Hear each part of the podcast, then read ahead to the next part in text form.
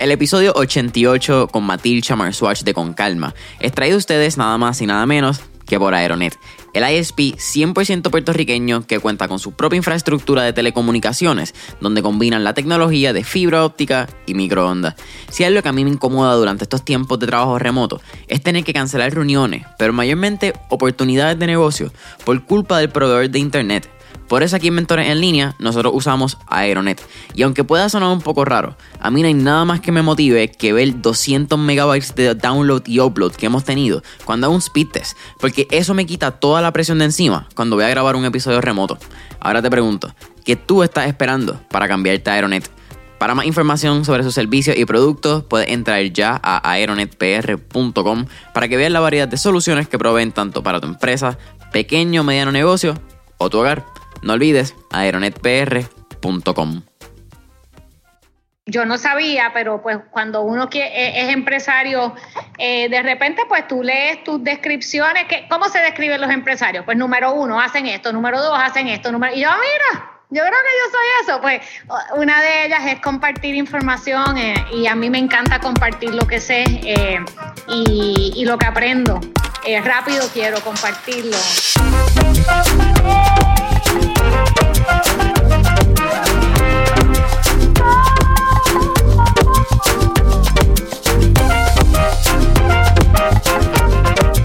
¿Qué es la que hay familia? Mi nombre es Jason Ramos y bienvenido a Mentores en Línea, un podcast donde hablamos con los empresarios e influencers responsables por las marcas más destacadas, para que así conozcas quiénes son tus mentores en línea.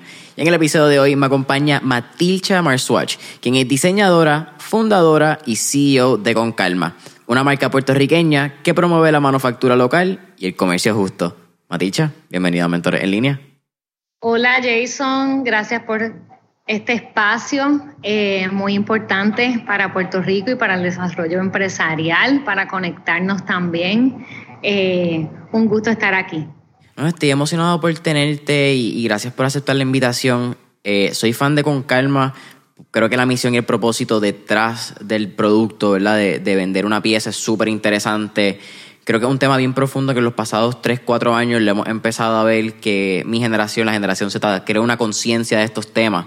Sostenerte aquí es como que vamos a hablar, creo que hay temas por ahí para abajo.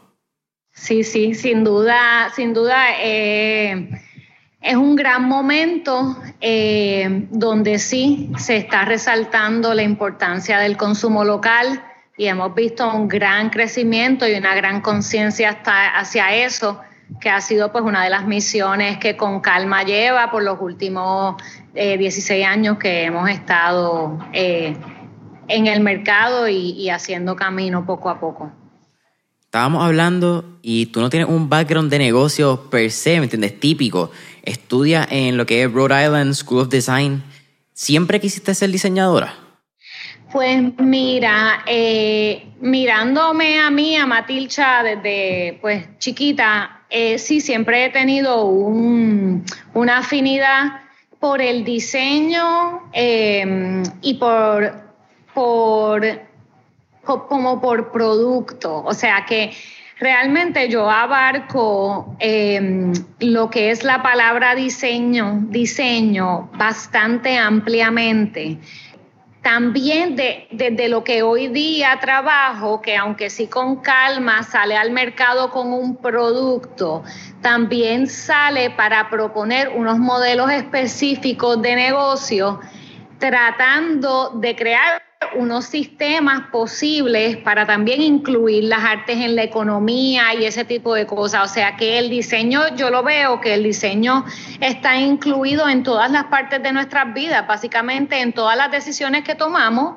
Eh, se pueden considerar como una, una, unas decisiones de diseño desde la vida propia del individuo, o sea, cómo yo diseño eh, mi vida. Eh, o sea que mi mente es bastante por ahí. Entonces, eh, sí estudio en una escuela de arte.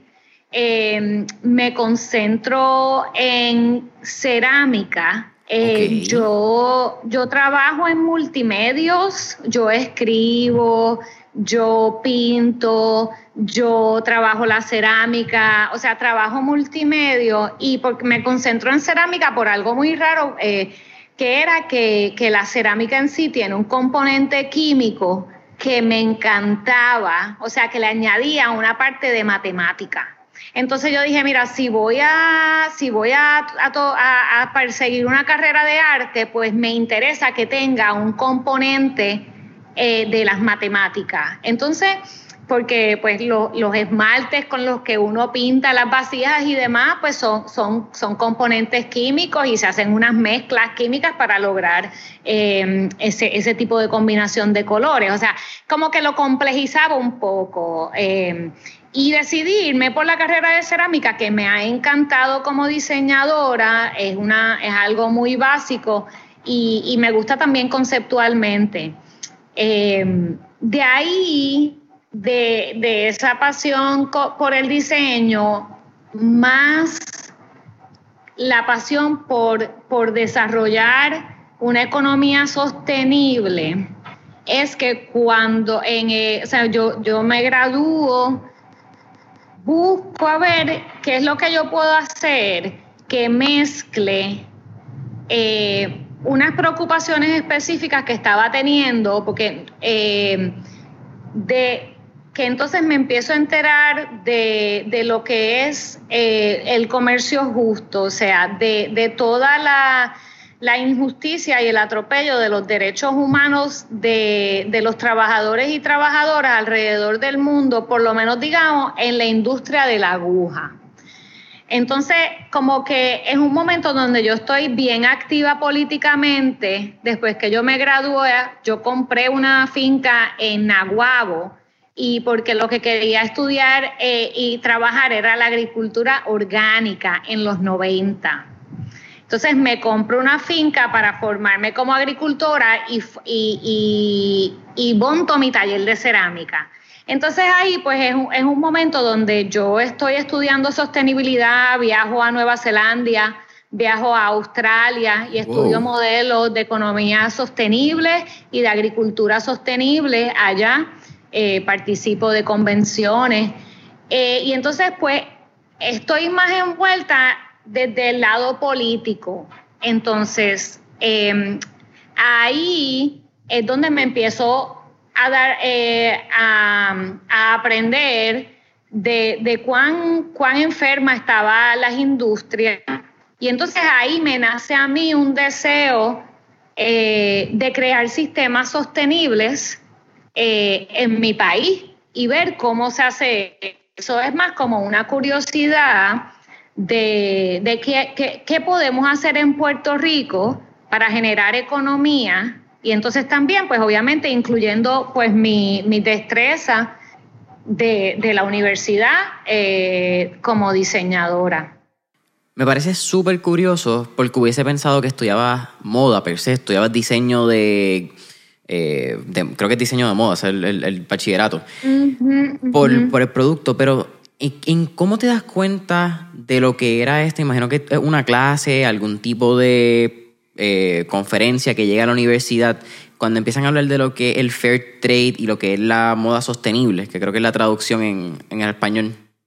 Sí, mira, pues, actually, además de que entro en la cerámica porque tiene un componente eh, de, la química, eh, también entro en la cerámica porque no quería entrar en la moda específicamente, porque sabía también que, era una industria que de la cual no quería participar por sus maneras, porque eran unas economías que, estaban, tú sabes, eh, básicamente que todavía utilizan eh, mano esclava para producir los, los, productos que nosotros consumimos. Entonces yo sabía que yo no quería ser parte de eso.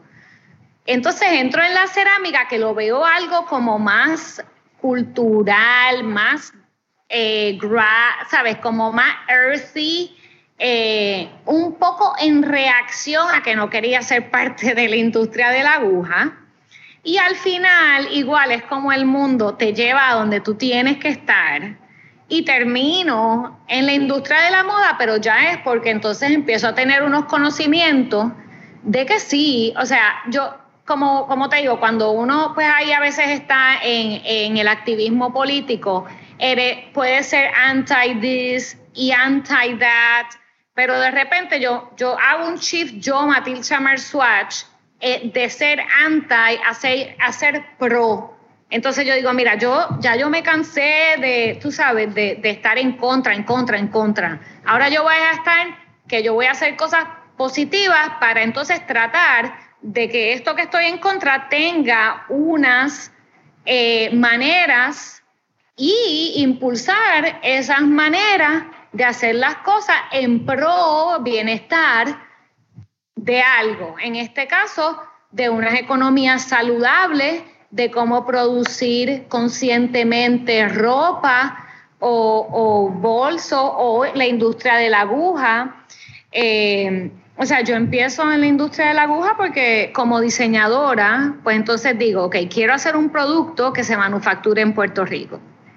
Pues obviamente como diseñadora yo pudiese escoger lo que fuese, eh, pero decido un producto dentro de la industria de la aguja porque en Puerto Rico queda industria de la aguja. Entonces digo, bueno, pues, o sea, quizás si estuviera en Italia, estaría haciendo vajillas, no estaría haciendo bolsos en tela. Si estaría, tú sabes, en otro país, estaría haciendo lo que ese país pues, tenga una industria en la que yo me puedo incursionar. Creo que tenemos aquí dos vertientes, podemos irnos directamente a lo que es la historia con calma, pero ya que estamos hablando de lo que es fair trade, creo que nos podemos ir por ese tema antes. Yo creo que si hablamos de lo que es la moda rápida, el fast fashion, el 95% de las personas actualmente participan de ella, yo entiendo que un 90% inconscientemente.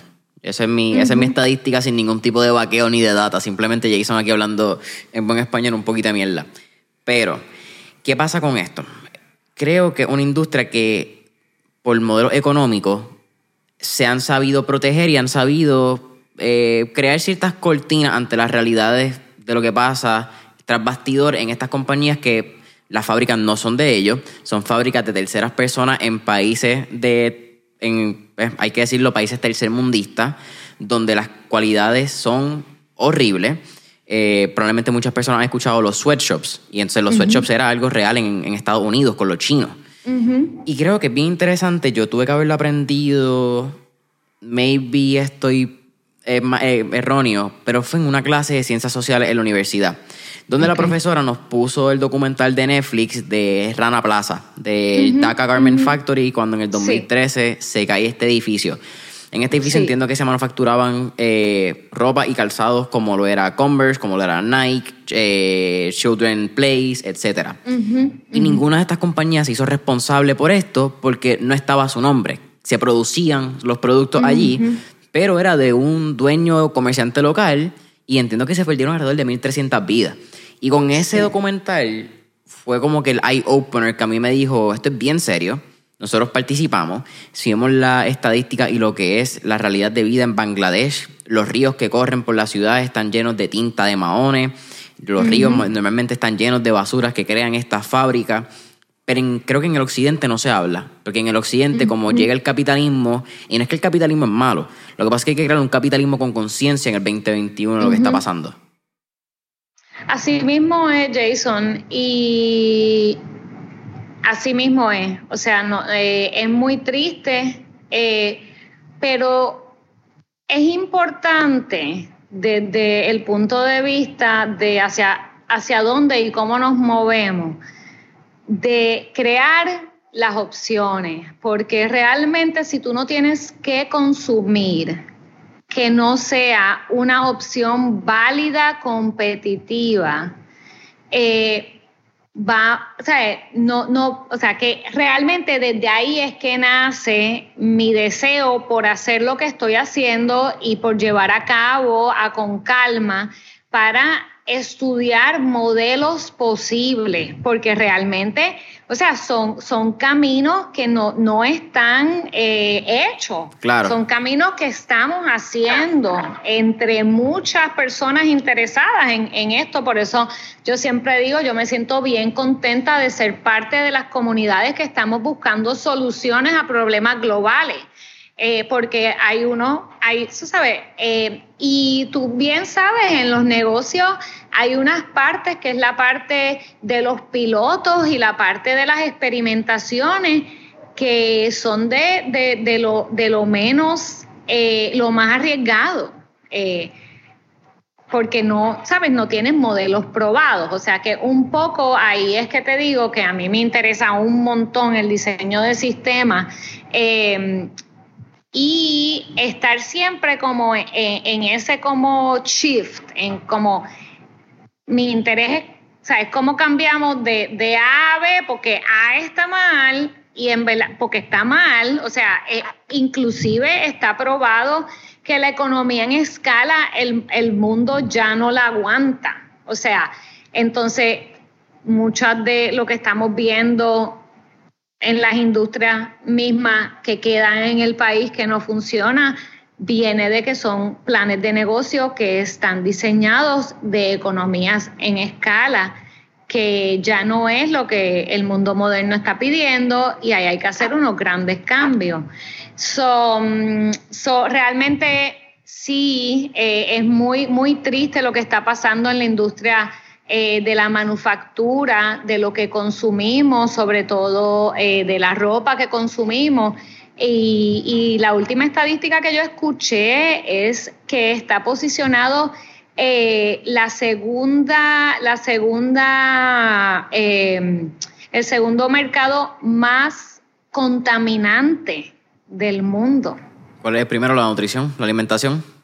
El primero, no estoy segura, se me, se me escapa al momento, eh, pero lo busco y, y es increíble que, esté ahí. O sea, bueno, em, eh, debe de ser, ¿sabes? La, la, creación de de materiales, de materiales de byproduct. Sí, materia prima.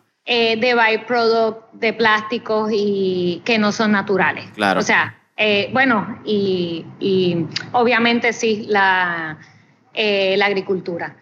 Pero me parece súper cool también, tirando un punto anterior a lo que tú estabas mencionando de tu activismo político y el shift que tú haces, ese cambio porque es un cambio que bien pocas personas deciden tener la iniciativa de hacerlo, que es parar de ser parte del problema indirectamente, porque aunque no eres parte del problema que están luchando, no estamos creando nuevas oportunidades. Yo creo que a nivel político y a nivel social muchas veces pasa eso.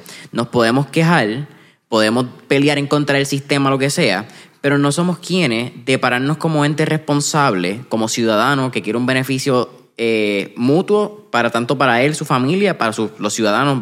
Alrededor de él y pararnos justamente para entonces crear estas oportunidades. Si no las hay, vamos a crearlas, vamos a incentivar, vamos a crear esta economía. Y con eso sale con calma. Eh, entiendo que en el 2004 ustedes crean lo que es este primer MVP, esta primera bolsa, Minimum Viable Product. Y entonces en el 2006 ya lanzan oficialmente con distribución y con manufactura. Correcto, en el 2004 empezamos eh, probando nuestro, eh, nuestro producto en el mercado. Y el 2006 empezamos la manufactura en la Cooperativa Industrial Creación de la Montaña en Utuado, donde todavía manufacturamos nuestra línea de bolso eh, y distribución.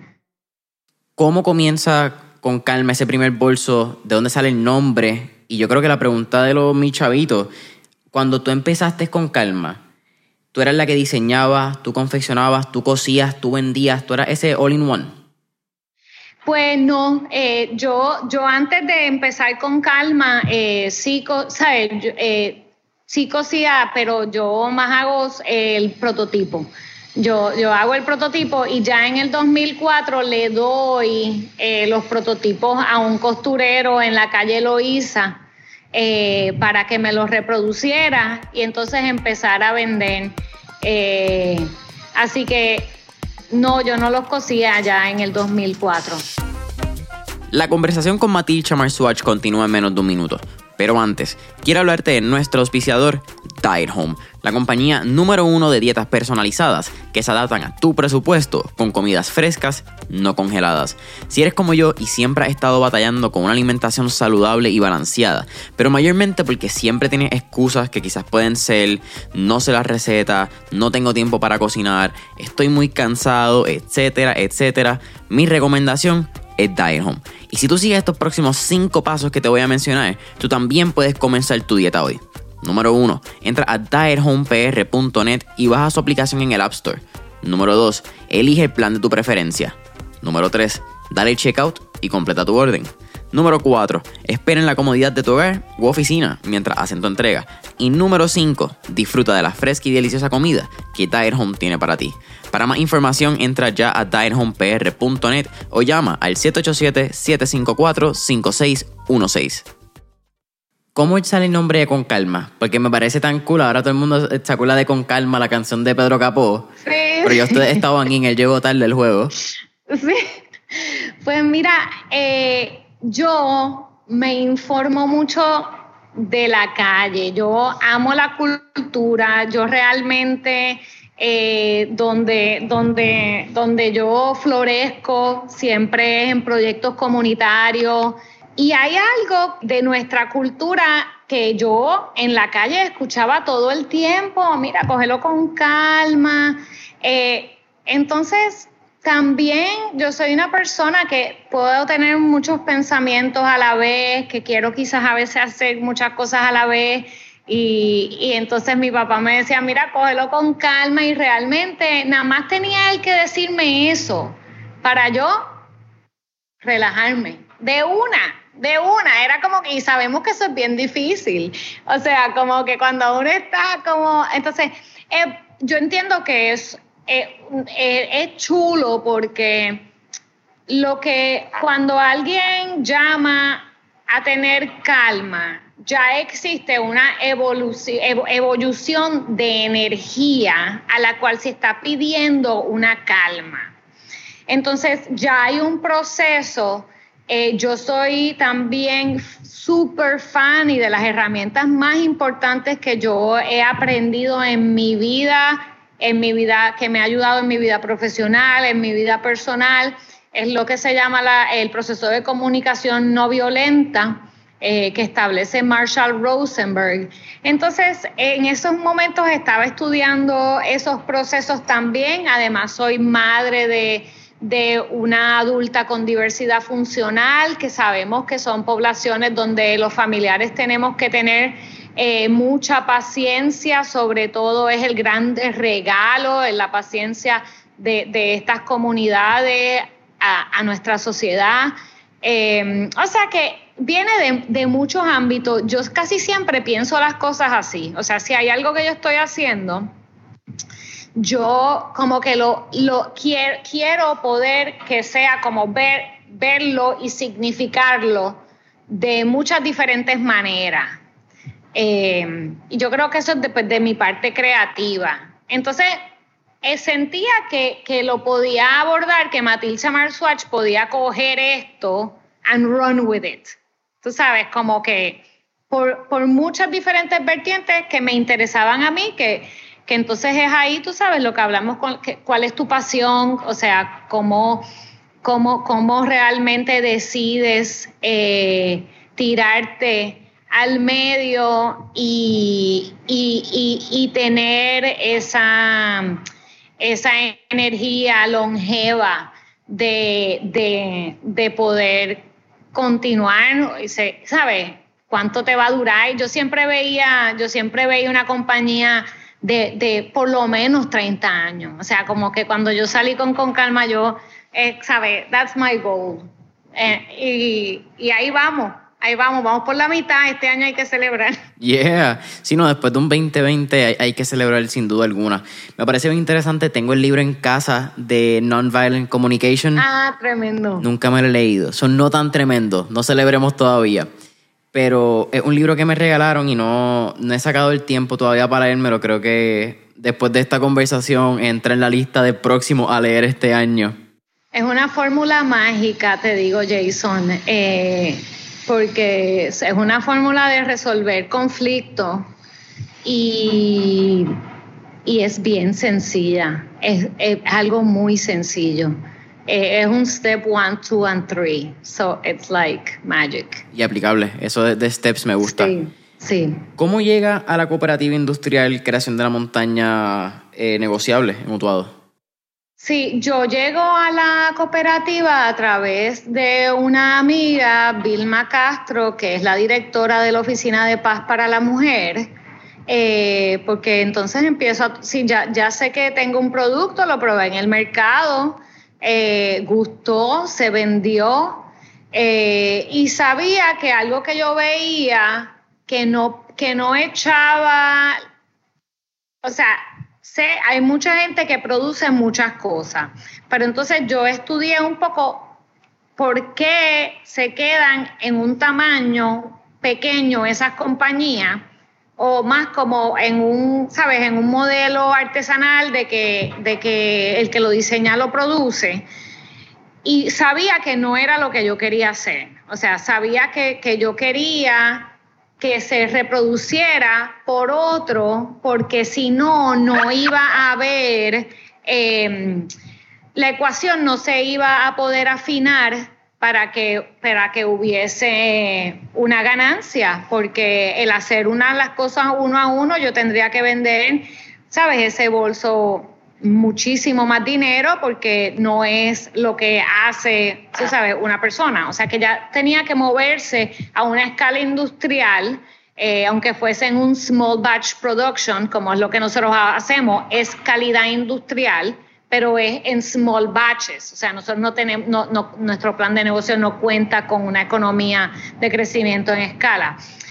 Así que, eh, pues, sí, sabía que quería reproducirlo y, realmente voy a, pues hago mi cita con la, con la Cooperativa Industrial eh, Creación de la Montaña, llego allí, le llevo mis modelos, ellos me hacen los prototipos, me gusta la calidad, eh, la Cooperativa Industrial Creación de la Montaña ellos eh, son un tremendo ejemplo también de un esfuerzo cooperativo que se forma después que ellas pierden sus empleos cuando cierran las fábricas PEMCO y Ranger en Utuado. Ellas eran todas operarias, se juntan y abren la cooperativa. Eh, una compañía que ha, que ha eh, ellas están desde el 2002. Wow. Eh, o sea que es, un, un, gran esfuerzo cooperativo y ellos han logrado, han logrado mantenerse. Eh, mayormente con, con productos eh, y contratos de gobierno. Okay. Que hay, ahí pues hay siempre un catch. Entonces, para mí, me, con, con todo el bagaje que ya yo, que ya yo sé político, básicamente no podemos contar con los gobiernos, tú sabes, como nuestro primer employer, pues más, más interés y más deseo me daba de tener un producto privado que pudiese probarse y durar en el tiempo. O sea, para mí la palabra sostenible, eh, como más me gusta, eh, definirla es que sea duradero en el tiempo. Y eso es más desde mirándolo desde el sistema, el sistema de sostenibilidad. O sea, cómo hacemos cosas que sean sostenibles y que duren en el tiempo. Entonces. Una pregunta. ¿Son todas eh, mujeres en la, en la fábrica? Sí, sí, sí, sí. Hay, hay uno o dos hombres que trabajan también allí. Eh, pero ellas, todas las dueñas, eh, socias cooperativas, son mujeres, sí. ¿Y eso era parte de tus principios? ¿Tú querías también no solamente apoyar lo local, pero también apoyar a las mujeres? Claro, o sea, fue, fue cuando yo llegué allí, o sea, eh, y era, era un, ¿sabes? Era, era una, una, una cooperativa que también era algo, pues, que yo prefiero participar, que es, de mujeres, pues of course. entonces era como, pues, mira, em, un super good match y, lo ha sido, lo ha sido realmente. Eh, soy portavoz de que sí necesitamos más proyectos privados em, en, fíjate, iba a decir en la manufactura, pero te quiero decir, Jason, que necesitamos más proyectos privados en todas las industrias. O sea, eh, nosotros como país no podemos eh, pensar que el gobierno nos va a suplir eh, todo lo que necesitemos, por más triste que sea. O sea, por más triste que sea, so, también uno de mi, de mi, de mis igniters, ¿no? De mi, ¿cómo se llama? Una, es, de, de mis damas, de, de, lo que me hace... De tus catalíticos, eh, por poner una palabra. La, la, latir, es saber que el gobierno no nos ha brindado unos servicios necesarios a la población de Puerto Rico y no contar con ellos y entonces cómo desde el sector privado podemos eh, tener unos modelos para, para apoyarnos en, en, lo que es nuestro desarrollo de país. Eh, eso, eso a mí me, me llena mucho de, de energía. Estábamos hablando y con calma lleva 16 años en el mercado. Te pregunto, Maticha, ¿cuál ha sido quizás el reto más grande y un tipo de recomendación que tú le darías a cualquier oyente que esté interesado en crear un tipo de producto, compañía, empresa, con una responsabilidad social enfocada en la sostenibilidad? Porque tú mencionaste, hay unos retos cuando tú entras a estos mercados, son mercados que quizás pueden ser un poco más costoso tu producto y tienes que buscar sea un price point de competencia, pero también unos diferenciadores del producto y de la compañía? Pues mira, el, mayor reto es el reto eh, del financiamiento, eh, porque al hablar de un producto de comercio justo, estamos hablando de una ecuación, de un balance bien específico, donde el productor, como el consumidor, como el, o sea, eh, lo que, quien lo manufactura, quien lo produce y quien lo consume, eh, se debe mantener eh, en, ese, en un renglón justo para que pueda, pueda lograrse lo que, lo que yo entiendo que es una inserción popular de, algo, que no se nos vaya y se nos salga en escala social. Eh, que unos lo pueden consumir y otros no, sino que pueda agarrar el mayor range de poblaciones eh, eh, de sectores económicos, digamos. Y me parece bien interesante también que tú estás hablando de lo que es small batch, de lo que es producir en cantidades selectas, porque yo creo que la palabra es selecta y no limitadas, que quizás podríamos ser la, traducción que estamos, que por el inglés del puertorriqueño, el spanglish que hemos creado. Pero me interesa también porque, si hablamos un poco de tendencias que ha tenido mi generación, la generación Z, vemos como cada vez tener algo único, algo en ediciones limitadas, algo selecto, se convierte en algo que yo quiero más. Hay algún drive, un call to action, no sé ni cómo podríamos describirlo. ¿Eso también fue algo intencional o tú crees que eso es un dominó que mientras pasaban los años ustedes se daban cuenta que era un valor añadido a la compañía? Eh, nosotros no, o sea, es un valor añadido de lo que es una filosofía específica de un tipo de producción.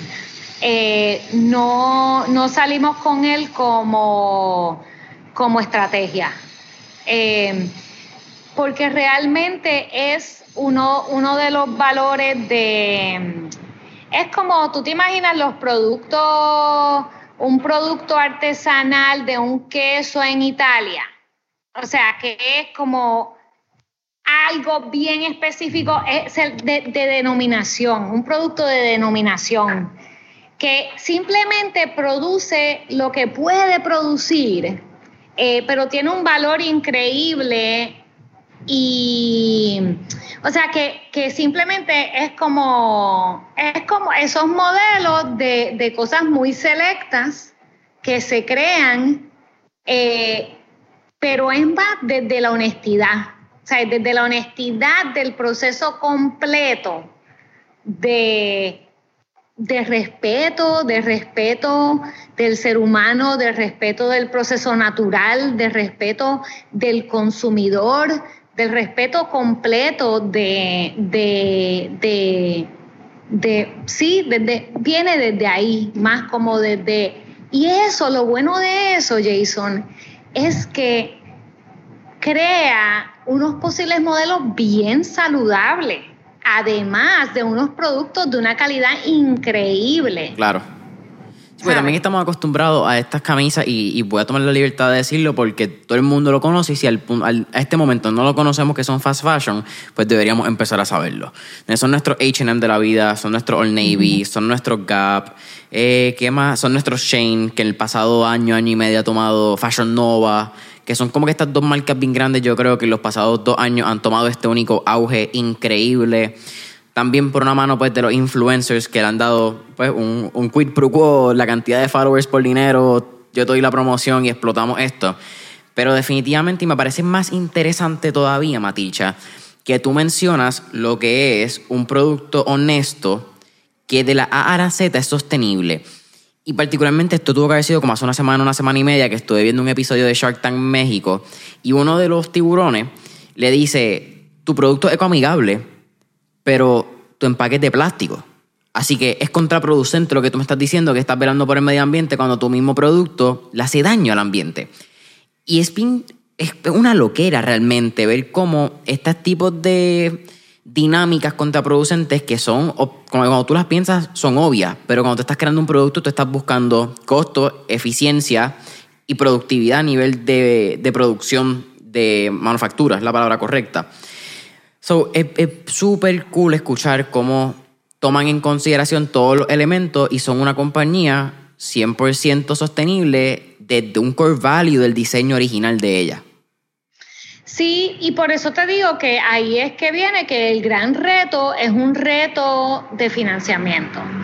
Eh, porque no, pues no tiene esos márgenes que vemos que, tiene, que tienen otra, otros productos eh, creados en otros lugares con, salarios no justos. Y además, eh, nosotros como industria creativa, también el gran hurdle, ¿sabes? La gran valla que hay que saltar es esa del financiamiento, que es otro tema que a mí me apasiona muchísimo, y es el, mm, y esto también pasa eh, con todos los esfuerzos comunitarios, es eh, cuál es ese valor, eh, El, el, valor invisible, ¿no? que no se ve, que cuando no hay un producto tangible, todavía la banca tradicional no lo mide. Entonces hay un huge gap que es por muchas de las razones que vemos que las industrias creativas eh, tienen unos tranques específicos.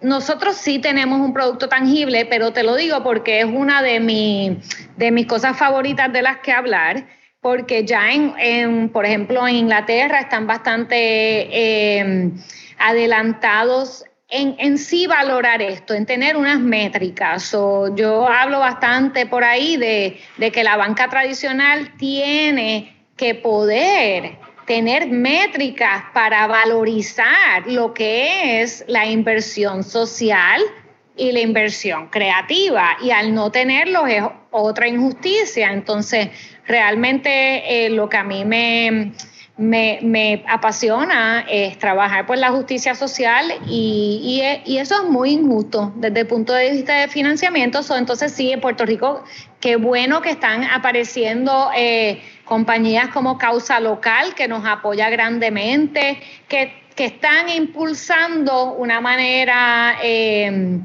eh, nueva de, valorizar y de, y de apoyar. El proceso empresarial y de desarrollo acá en la isla. Sí, están creando, eh, están democratizando el acceso al, capital, y en este caso es acceso a capital no tradicional, es la manera correcta de decirlo. Exacto. Porque también es bien interesante que, interesante, carajo, simplemente está mal, que la banca requiere, y quizás hay hasta unos incentivos gubernamentales que se han hecho a industrias creativas, pero de momento cuando tú vienes a ver estos incentivos requieren ciertos requieren ciertos requerimientos, valga la redundancia, que no son normales para el artesano, que no son normales para el pequeño negocio, que de momento los pequeños comerciantes, quizás industrias creativas que están haciendo su pequeño producto en la casa artesanal, no pueden lograr hacerlo, no tienen la educación porque tampoco la brindan. Y entonces se convierte en una conversación bien interesante cuando llegan plataformas como Causa Local, que by the way, shout out Ana María, un fuerte abrazo, cuando también tiene GoFundMe, Indiegogo, que son campañas que ahora también hay una que era con Equity, que tú dabas cierto dinero y podías crear acciones a cambio de la compañía, que me parece eh, más interesante aún porque es casi como un tipo de B Corp, eh, donde es, casi una compañía social. Eh, y sí, un, hablemos de eso. Un B Corp, vamos a hablar de eso. Sí, sí, sí, sí. Y te hago el caveat, yo enteré lo que era un B Corp, maybe hace seis meses en la pandemia, cuando voy a Freshmart compro unos chia seeds, creo que eran, y me pongo a leer por fan de, de, producto, al fin y al cabo, me gusta entender la dinámica y la estética, y me pongo a leer la parte de atrás. Empiezo por, los eh, por los nutrition facts, por los nutrientes, ingredientes nutritivos, whatever sea la, esa traducción en español. Y de momento veo que tal compañía es a Certified B Corp. Y yo, un B Corp, ¿qué es esto? Pero yo sé lo que es un C Corp, yo soy una LLC, yo soy una non-profit que un B Corp. Y el momento cuando veo que, y aquí me corrige, que entiendo que es una compañía donde los empleados también tienen eh, participación del negocio, son socios básicamente. Pues no, no todas las B Corps. Eh, es, es, una joya de modelo y realmente eh, a todos los que están allá afuera que, que están buscando hacer empresas sociales, eh, miren, la, miren lo que es un B Corp. Nosotros tenemos miras y tenemos aspiraciones a ser un B Corp. Porque, y sobre todo, o sea, eh, ellos tienen un assessment que uno puede llenar. Y Jason, te, te, te invito a que, a que tú veas esa belleza de documento, porque, o sea, no lo puedo escribir de otra manera. O sea, eh, entonces, ahí es otra conversación, em, pero lo, lo, que es un B Corp, ellos tienen unas métricas por las cuales evalúan las compañías y los impactos de la compañía. Eh, si entonces, si es o no es, inclusive te hacen sugerencias de, y, y lo bonito de ellas es eso, es que han diseñado ya y tienen el Em, establecido qué valorizan y por qué. O sea, hasta la medida de cada, de cuánta agua utiliza tu fábrica, si tú tienes o empleas eh, personas. Bueno, es, es, exquisito eh, lo que están haciendo las B Corps. Yo creo que tenemos mucha suerte de vivir en el momento que vivimos porque estamos echando para adelante grandemente en poner, tú sabes, al ser humano a ser más consciente tanto de la naturaleza como de nosotros mismos, de nuestro cuidado de la, de, la sostenibilidad mundial completa. Y el B Corp está, está bien adelante en eso, pero sí, es justo lo que estoy diciendo, eh, pero B Corp no necesariamente es, una, es una manera de financiamiento. El B Corp es una certificación, eh, es una, manera, es, una estructura legal de compañía. Exacto. Te pregunto, y, acabas de decir que, y, yo lo dije al principio, pero creo que es una pregunta que, que como quiera debería hacer. Son Certified B Corps. ¿Quién es el agente que certifica? ¿Una organización sin fines de lucro basada en sostenibilidad y desarrollo o un ente del gobierno? No, entiendo, no, que no tiene nada que ver con el gobierno. Muy bien. Los, sí, sí, sí. Sí, ¿verdad? Si lo dejamos al gobierno puede ser hasta más no, interesante. Yo creo que... ahí es que hemos fallado mucho eh, y por eso yo te digo que, que no puedo, ¿sabes? No, bueno, yo he tenido varios mentores alrededor de, de, mis años eh, como empresaria, porque sí, como bien tú dices, yo no me formé en los negocios, eh, pero de repente cuando, cuando estaba con calma, con la posibilidad de con calma, pues entonces empecé a, ser autodidacta y, crecer en esto y he tenido unos grandes y grandes mentoras y mentores que me han ayudado muchísimo y uno de ellas eh, que lo gané a través de una competencia de negocios, a través de Access Latina, que, que yo gané el premio. Eh, Melissa Bradley, una, una gurú, me dice, Matilcha, eh, yo lo que quiero ver es, o sea, cómo, cómo va, a funcionar todo, pero sin, sin ningún, que no haya ningún grant, que no haya ninguna ayuda, o sea, que todo se genere todo. Porque digo, al final, si yo como al tener esta dificultad de financiamiento a la industria creativa, pues yo me he metido a, hacer con calma, yo digo que con calma es mi deporte extremo. O sea, a buscar sponsorship, a ganar premio. Sí, tenías que irte al 4x4, el off-road y averiguarlo. Era todo o nada. Entonces, eh, pues nada, y me he ganado grandes mentorías como el de Romal Pereira, eh, que, que, es un gurú de que eh, maestro de INSEAD en París, es mentor mío, y este también me lo gané a través de Access Latina, que un, shout out allá a Lucien y a Marta, Lucien Gigante y Marta Michel, por montar ese, ese también.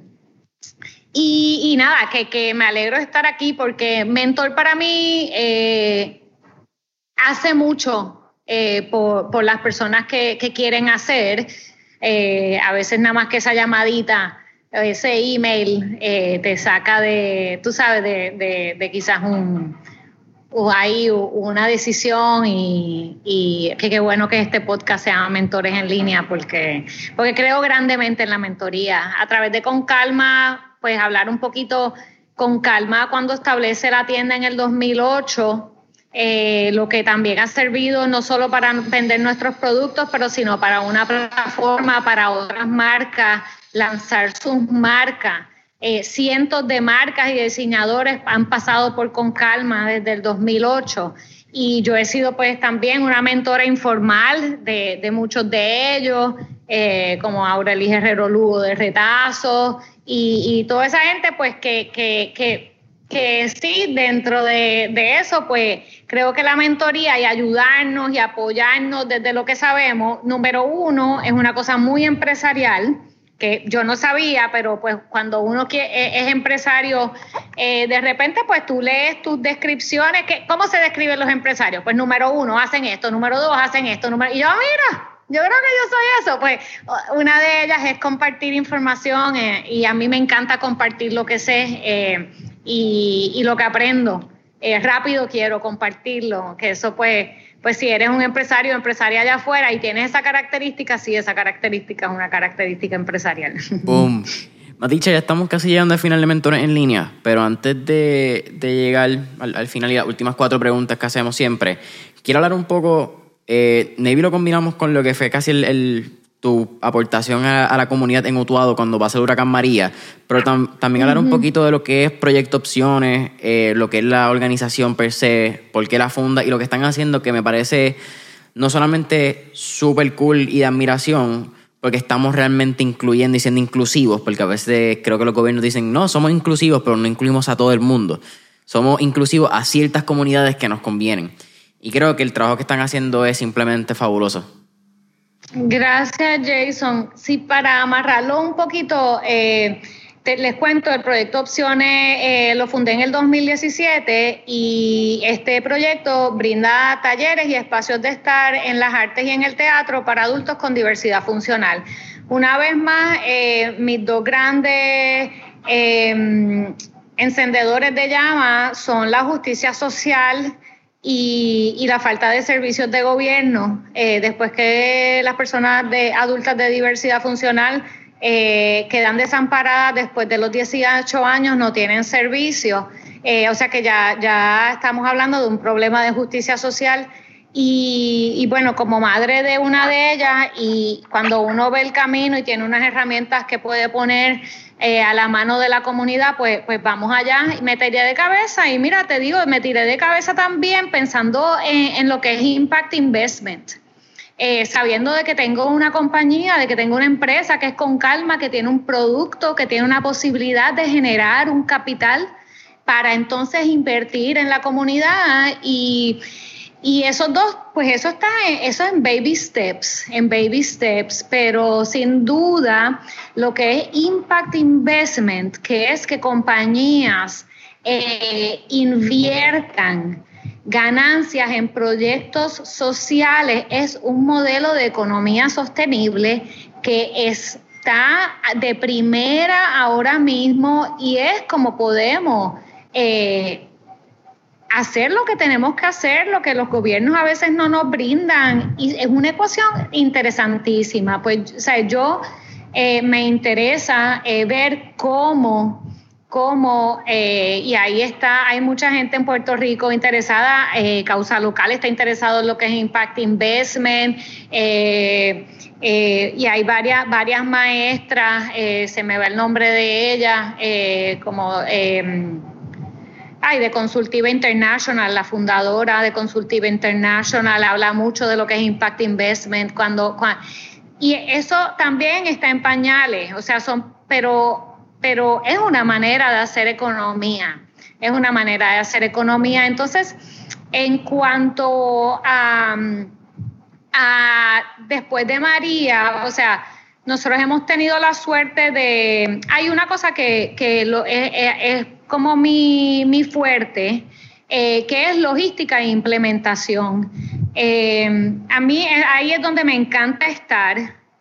siempre veo las cosas así, en pasos y en implementación muy blanco y negro. Pero viene del diseño, y, disculpa que te interrumpa, porque estábamos hablando al inicio de la conversación que tú decías que el diseño estaba en todas las partes de la vida, y cuando tú estás en logística, aunque a veces se estudia en escuela de negocio, logística es meramente, en mi opinión, Jason Ramos, el diseño funcional de, desde que llevamos producto o cualquier cosa, sea comida, sea ayuda, pero de la A a la Z de manera eficiente, tanto para el que está dándola, pero para el que le está recibiendo. Porque a veces como que se olvida, a veces en logística decimos, no, no, pues logística desde el punto de vista de negocio, pero ¿qué pasa desde la experiencia de diseño y logística del que lo recibe? Eso es lo que pasa en el gobierno. bueno, exacto. O sea, yo creo que, es algo... Es, por eso hay veces que vas, a ver que, que, yo, yo me refiero a lo que yo hago, es que yo diseño sistemas. Pero eso es lo que quiero decir cuando yo diseño un sistema. O sea, que, es como que puedo diseñar una logística y una implementación y eso fue lo que pasó con el centro de distribución del Centro para la Nueva Economía que yo establecí en la fábrica, en la cooperativa industrial de la montaña después de María. Eh, fue un esfuerzo completamente comunitario. Me llamaron del Centro para la Nueva Economía porque estaban buscando dónde establecer un centro porque no habían podido establecerlo. Y pues yo me di a la tarea de generar una logística y una implementación para poder distribuir todos estos eh, eh, artículos esenciales eh, después de María y fue increíble porque sabemos todo el mundo que, estaba todo el mundo echando y su esfuerzo mayor. Eh, nosotros no tengo ahora mismo el número de, cantidad de toneladas, de toneladas que, distribuimos, pero sabemos que el Centro para la Nueva Economía superó al gobierno. Eh, y el centro de Utuado fue uno de los más grandes de distribución del Centro para la Nueva Economía. Y realmente te quiero decir que fue bien bonito porque eh, ahí colaboré de, otra manera completamente diferente con las operarias y la administración de la cooperativa industrial. Y estábamos un día que teníamos una cantidad gigantesca de, de, artículos para distribuir. Entonces yo empecé a preguntarles a las operarias una por una de, de qué comunidad ellas eran en Utuado. Y me puedes creer, Jason, que de 21 comunidades en Utuado habían representadas 16 comunidades a través de las operarias. Wow. Y yo tuve que entonces tomar la decisión de decir, pues ustedes son. Y entre las 16, o sea, la, esa, esas 16 comunidades, más 5 o 6 líderes comunitarios, entre líderes comunitarios de Head Start, líderes comunitarios del Instituto de Cultura en Utuado y otros 3 o 4 líderes comunitarios con... Eh, logramos hacer eh, ese, esa distribución que duró alrededor de creo que cinco meses. Eh, para, para Utuado. ¿Ustedes pararon de producir bolsa en esos cinco meses? Sí, no, eh, no había, no había luz. Eh, nosotros, no me recuerdo bien, yo creo que estuvimos tres meses sin producción. Con Calma nunca ha parado de producir desde el 2006 eh, que empezamos. No había parado de producir nunca hasta que vino María y entonces ahí paró.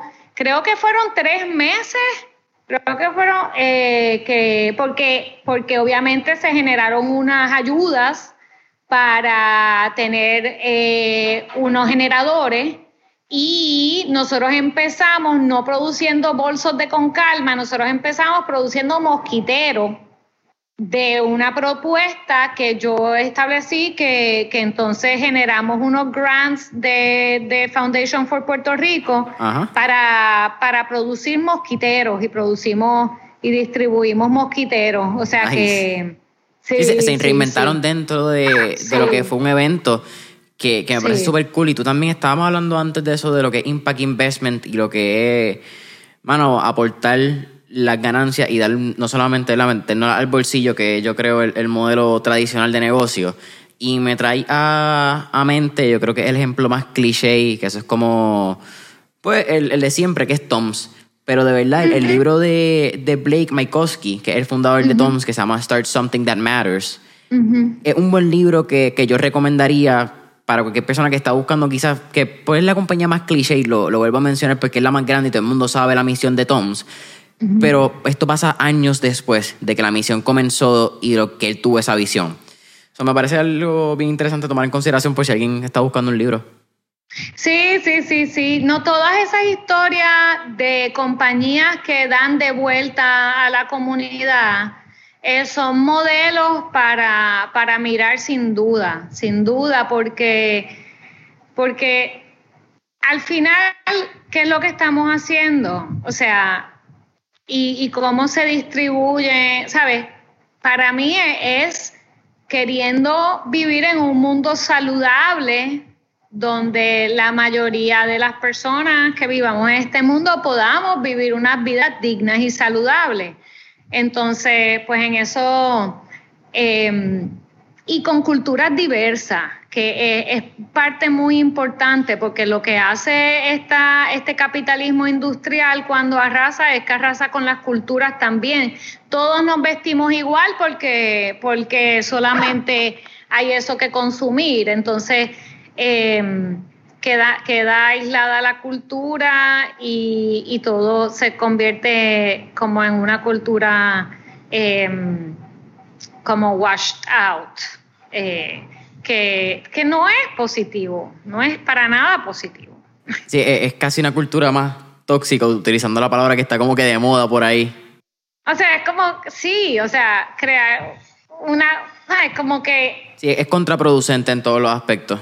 Completamente contraproducente, o sea, y innecesario, yo, es la palabra que, que usaría, completamente innecesario, porque cuando es al final, que es por generar un capital, para enriquecer más a los ricos, pues entonces sí que no hace sentido.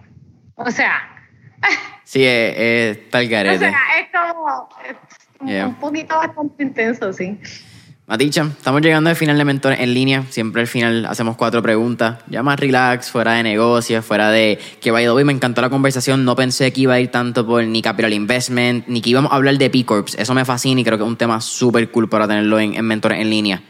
Qué bueno que surgió porque si quería mencionarlo, si quería mencionarlo y sobre todo a todos los empresarios, empresarias allá afuera buscando, eh, mírense, mírense ese cuestionario, llenen el cuestionario para que vean qué es lo que requiere ser una compañía eh, considerada eh, responsable desde ese punto de vista. Está súper nítida. Ahora sí, llegando a las últimas cuatro preguntas. La primera. Si pudiéramos irnos en este trip Back to the Future y montarnos en un DeLorean, ¿a qué época, década o periodo histórico te gustaría ir y por qué? Pues mira, se me hizo difícil pensarla, eh, pero voy, voy a, creo que, la clásica, eh, en la época clásica a, Grecia antigua. Eh, realmente yo soy, a mí me encanta debatir eh, y bueno, sí, donde se genera la, la, cuna de la democracia, o sea, no me puedo imaginar como un mejor sitio donde estar ahí debatiendo sobre lo que es justo y lo que, lo que es injusto. Pero me la, me la esa me la debatí con con la edad de bronce, cuando, cuando nacen cosas como la rueda, eh, como unas invenciones bien, bien, bien importantes, la metalurgia, porque me gusta mucho cuando hay unos cambios bien significativos que hacen que otras cosas exploten por otro lado. O sea que, pero, pero me iría para la antigua Grecia, sí. Sí, eh, esas dos fueron bien profundas no te voy a mentir, me, parece súper interesante porque se nota que eres una apasionada de la historia intensamente. Segunda pregunta. Tenemos un playlist en Spotify que se llama Mentores en línea, el playlist, donde tenemos todas las canciones que motivan y pompean a nuestros entrevistados. Así que, con eso dicho, ¿qué canción motiva a Matil Chamar Swatch? Pues mira, una canción que, yo la siento que me describe, sabes, que describe mi, pasión por lo que hago sería eh, Todas las voces, todas cantada por Mercedes Sosa. Esa definitivamente nueva para el playlist. Actually, nunca había escuchado de Mercedes Sosa. Ah, pues mira, Mercedes Sosa eh, es una gran cantautora latinoamericana. Eh, búscala y, de mis favoritas. Eh, sí, canta como, pues quizás has escuchado la canción. Eh, Gracias a la vida, que no es de ella, es de Violeta Parra, pero, pero ella la, gracias a la vida que me ha dado tanto, ella la, ella es quien más la populariza. Y está de todas las voces, todas, todas las voces, todas, todas las manos, todas, toda la sangre puede. No. Son canciones unificadoras de, voces de, de mucha gente. Me encanta. Tercera pregunta. ¿Qué libro te has leído recientemente o libros que recomendarías porque crearon algún impacto en tu vida? Pues esa me encanta, eh, me encanta leer y como les dije, me formé en los negocios de una manera autodidacta, o sea que he leído un montón, ya, ya de los que tú has dicho, eh, tenía unos varios, pero uno que me gustó mucho bien al principio y que todavía es extremadamente relevante para con calma es el de Let My People Go Surfing de Yvonne Chuniard. El de Patagonia. Chuniard es el de Patagonia. Patagonia ha seguido trailblazing en, lo, en, posicionarse los primeros en la industria, en, en crear el, modelo de, consumo sostenible. Em, y ese libro está bien nítido que cuando yo me lo leí, cuando empecé con calma con el Minimum Viable Product, me sentí bien en decir, mira, si puedo hacer las cosas diferentes, si, si hay, esto es un lifestyle thing que uno escoge. Así que ese libro está bien chulo. Eh, Qué cool que lo mencionas. Yo había escuchado el podcast de él con How I Built This, que te lo mencioné al principio en el, en el pre-podcast session. Y cuando escuché eso de, de, cómo era de selfiear, la dinámica que tú puedes enviar tu ropa si está dañada, ellos te la cambian, porque utilizan esos elementos en la reinvención. Entiendo también que Patagonia tenía hasta, fue de las primeras compañías que hicieron el parental leave, no solamente el maternal de, de madres, pero el padre también. Eh, y cuando yo vi eso fue como que, wow, este tipo es un game changer de verdad. No es que la compañía es ahí, es que este tipo lo hizo en los 70 y todavía cosas que él hizo en los 70 al día de hoy en el 2021 no se han hecho para muchas compañías. Exacto, sí, sigue posicionado primero, o sea, es una belleza ver la página de Renew. Nosotros en Con Calma tenemos una estructura de comercio consciente que tú puedes traernos tu bolsa e intercambiarla por una usada sin ningún intercambio de dinero o te damos un por ciento de descuento en tu próxima compra con tu bolso usado con la misma estructura. Ellos también, ellos ya lo tienen también como super installed en su compañía, eso es una gran inspiración. También otro que me encantó cuando estaba formándome acá como en los negocios eh, fue Good to Great de Jim Collins. Wow, me lo estoy leyendo ahora, de que ahora mismo. Oh my God, es a mí me encantó porque es como un blueprint que de verdad, ¿sabe? Al él definir tan claramente lo que sí y lo que no, eh, te ayuda un montón, te ayuda un montón. Es como porque de repente tú puedes tener cualidades que están en la renglón de no, todos los vamos a tener, nadie es perfecto, pero ya tú sabes que esas cualidades están en el renglón de no, que las tienes que mover al renglón de sí. Eh, así que nada, eso es bien valioso. Es como, a mí, a mí me, ayudó un montón y todavía es como, eh, los libros son compañía, ¿sabes? Es como, yo los revisito también a menudo.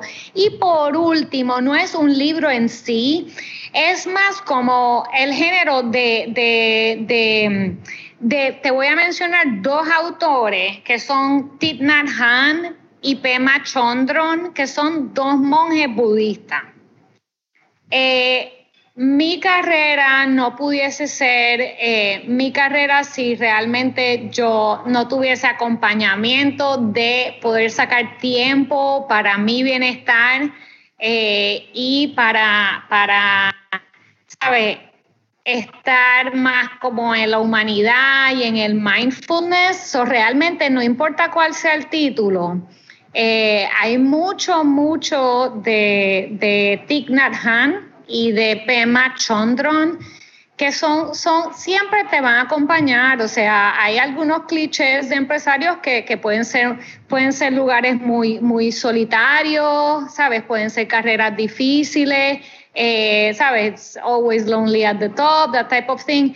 Y ese tipo de cosas yo creo que uno lo tiene que tener como una herramienta también de, de para, para relajarte y para poder para poder, o sea que yo, yo me iría con, ese género de, del mindfulness y, de los monjes budistas y sobre todo eso, esos dos, no importa lo que lea, va a ser una joya. Me encanta.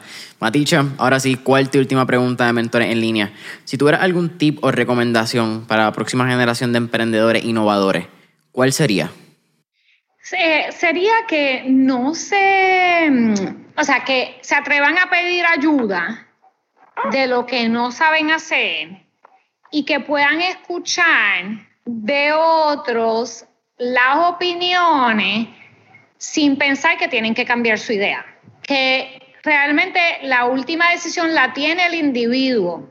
Hay mucha, que busquen opinión y no es para que tú cambies tu idea, es para que tú tengas diferentes perspectivas y luego tú tomes tus decisiones eh, basadas en no se atreve a pedir opinión porque no vaya a ser que me va a decir que cambie esto, que me va a decir que cambie lo otro, y es como, tú escúchalo, que la decisión la tienes tú. O sea, que es que, eso, que busquen mentores, que busquen gente que sabe hacer lo que ellos están buscando hacer, eh, y, sí, y, y, puedan, y puedan seguir sus misiones lo más fiel posible a su misión.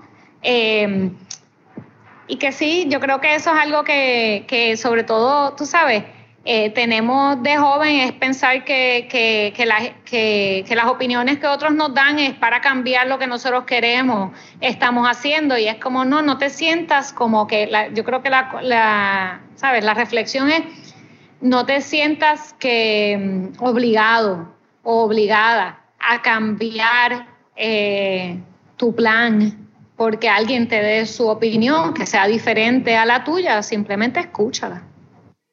Maticha, para mí ha sido un placer tenerte en Mentores en línea.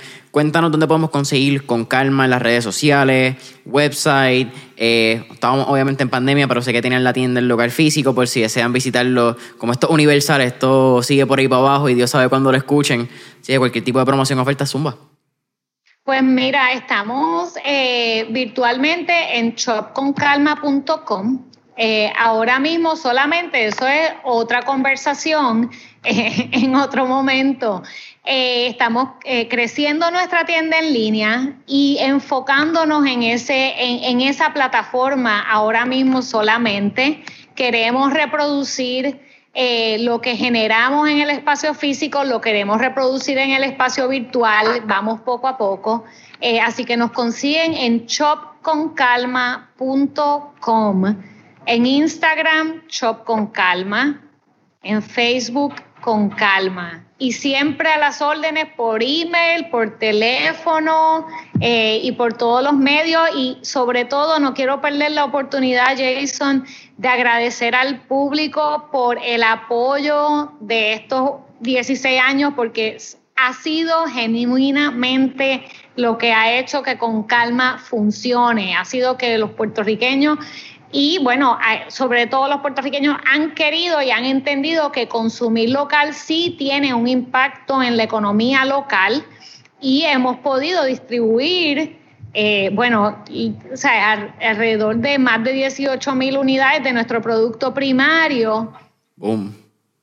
En Puerto Rico y fuera de Puerto Rico, pero, pero, pero ha sido porque, porque sí, porque, porque se entendió que, necesitamos apoyar los productos locales y estamos en un buen momento, estamos en un buen momento eh, de, ese pensamiento y hay muchas cosas buenas pasando hacia el consumo local, así que estoy positiva, bien positiva con, eso. Sigamos consumiendo local Familia de Mentores en Línea, saben que pueden encontrar mentores en línea en Instagram y Facebook como Mentores en Línea. Deja tu review, cinco estrellitas y dale subscribe en Apple Podcast, follow en Spotify. Comparte el episodio, toma screenshot cuando estés escuchándolo, taguea Shop con Calma, Mentores en Línea en Instagram. Y hasta la próxima. Maticha, un placer. Gracias Jason, me encanta Mentores en Línea. Gran servicio.